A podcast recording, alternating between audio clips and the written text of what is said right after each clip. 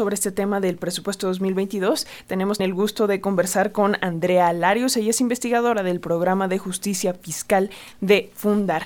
¿Cómo estás, Andrea? Muy buenos días. Hola, muy buenos días. Muchas gracias por el espacio. Espero que esté muy bien. Muchas gracias, Andrea. Por favor, coméntanos hasta el momento desde Fundar cuál sería este balance hasta de lo que sabemos, ¿verdad? Está contemplado en este presupuesto 2022. Sí, con mucho gusto. No les importa, me gustaría eh, comenzar dando un poco de contexto rápidamente. Sí, por favor. Para todos los que nos escuchan. Sí, sí, sí. Bueno, eh, como saben, el proyecto de presupuesto eh, es el instrumento de política más de pública de política pública más importante porque en él vemos reflejadas las prioridades que tiene el gobierno para el próximo año fiscal. Los recursos que se etiquetan a través del presupuesto pueden contribuir a garantizar los derechos humanos y el acceso a derechos a través de distintos programas y acciones, porque eh, nosotros creemos que donde no se asignan recursos, los planes simplemente se pueden quedar en buenas intenciones. Dicho esto, como ya, ya han estado platicando, para el próximo año se tiene previsto un gasto de más de 7 billones de pesos. Esto lo que significa es un aumento de casi 9% anual en términos reales contra lo aprobado el año pasado. Y para poner esto en perspectiva, eh, este monto representa alrededor del 25% del Producto Interno Bruto Nacional. Eh, la ejecución eficiente del presupuesto es muy importante porque de esto depende la solución de problemas bien conocidos en nuestro país, tales como la desigualdad, la crisis ambiental y también de otros problemas más recientes como la crisis generada por, por el COVID, la pandemia del COVID. Bueno, dicho esto, eh, el presupuesto se puede analizar de distintos modos. Los más comunes son eh, orientados para responder las preguntas para qué, quién y en qué se gastará.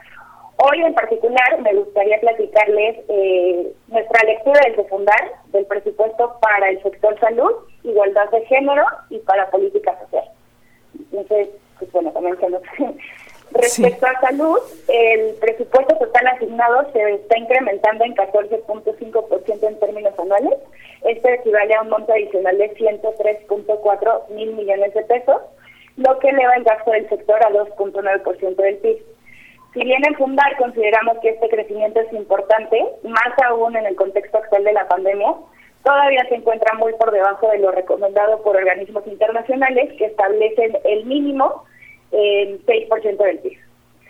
Dicho esto, em, es importante mencionar que para todas las instituciones que van a ejercer recursos eh, de la función salud, se han mostrado, bueno, mostrarán crecimientos el próximo año.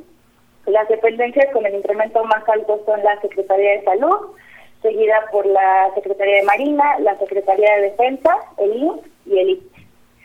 Eh, algo muy importante a tener en cuenta al momento de evaluar el gasto en salud es cómo repercuten las asignaciones en el gasto per cápita. ¿A qué me refiero con esto? Es eh, el gasto per cápita es lo que recibiría teóricamente cada persona eh, afiliada a uno u otro subsistema de salud si se dividieran todos los recursos entre ellos. Una noticia positiva y que vemos con buenos ojos dentro de este paquete de presupuestos es que eh, los incrementos para el INSABI y para el programa presupuestario Bienestar elevarán los recursos por persona para estos subsistemas, algo que es muy importante porque son justo los que se dedican a brindar atención a la población sin acceso a la seguridad social, es decir, aquellos que no están afiliados ahí, entre otros.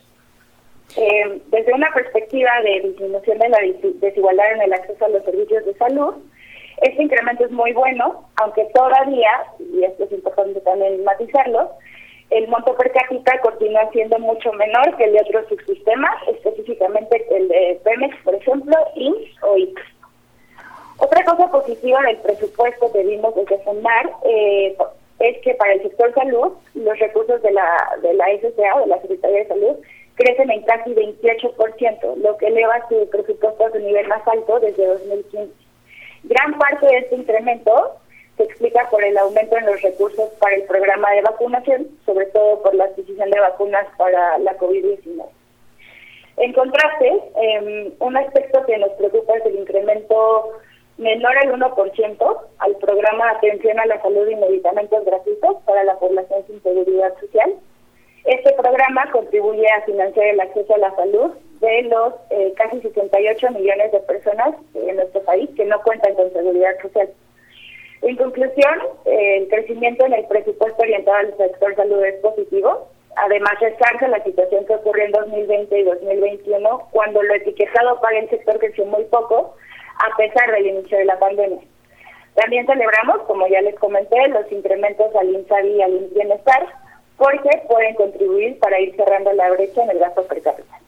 Andrea. Sin embargo, eh, queremos acotar que los recursos en el gasto para la salud continúan siendo insuficientes para garantizar la atención a todas las personas, pues aún se necesitaría incrementarlo en tres puntos del PIB para alcanzar eh, lo establecido por, por organismos internacionales.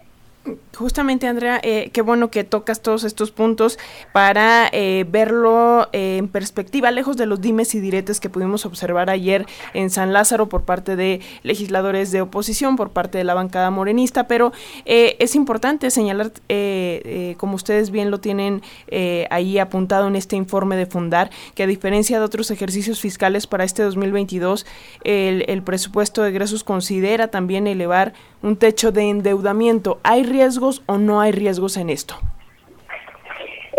Es, claro, o sea, dependerá mucho también del comportamiento de otras variables macroeconómicas, especialmente cómo se siga comportando la política monetaria por parte del Banco de México, ¿no? O sea, un incremento en la tasa de interés como la que vimos ayer, si sigue repitiéndose esta tendencia, podría llegar a convertirse en un foco rojo para las finanzas públicas, pero creemos desde Fundar que todavía es, pronto para hacer una evaluación al respecto en ese sentido. Así es. Eh, Andrea, finalmente te preguntaría ustedes cómo analizan este punto del presupuesto. Todavía falta mucho para alcanzar una real equidad, por ejemplo, la cuestión de la perspectiva de género, esta transversalización que está pendiente y de mucho se habla, pero a la hora de la aplicación y de la votación es en donde se pierde. Sí, exacto. Mira, eh, creemos que el diagnóstico por parte del gobierno federal es, correcto, ¿no? O sea, eh, la pobreza y la desigualdad son problemas que han afectado a nuestro país ya por muchos años y realmente no se no se ha logrado avanzar como nos gustaría, ¿no? O sea, las métricas que miden estos indicadores prácticamente eh, habían estado estancados en los últimos años y bueno, ahorita con, con las condiciones de la pandemia empeoraron. Entonces, por un lado, consideramos que el diagnóstico, si bien es positivo, la ejecución podría estar quedándose corta. Una cosa que nos preocupa en particular con todo el tema de política social es que parece que está, no parece, más bien está habiendo regresividad en la entrega de recursos, ¿no? Esto, ¿A qué me refiero con esto?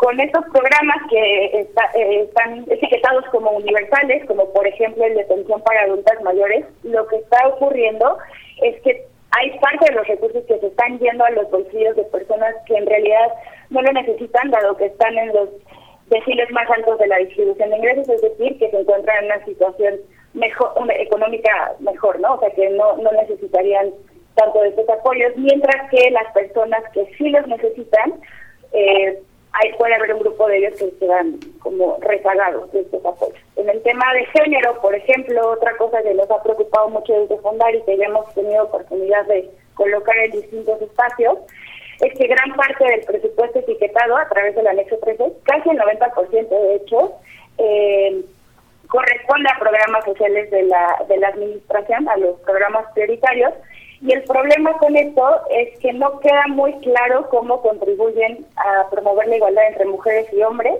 la discriminación y violencia eh, en razón de género. ¿no? Y estas son dos preocupaciones muy importantes desde nuestro lado y como, como les digo, reiterar que creemos que el diagnóstico es el correcto, pero la ejecución se está quedando eh, pues ahí está a todas las personas que quieran eh, revisar este análisis de Fundar. Eh, pueden entrar a la página fundar.org.mx. Muchísimas gracias, Andrea Larios, investigadora justamente del programa de Justicia Fiscal de Fundar. Muchísimas gracias. Muchas gracias a ustedes. Buen día. Buen día, gracias.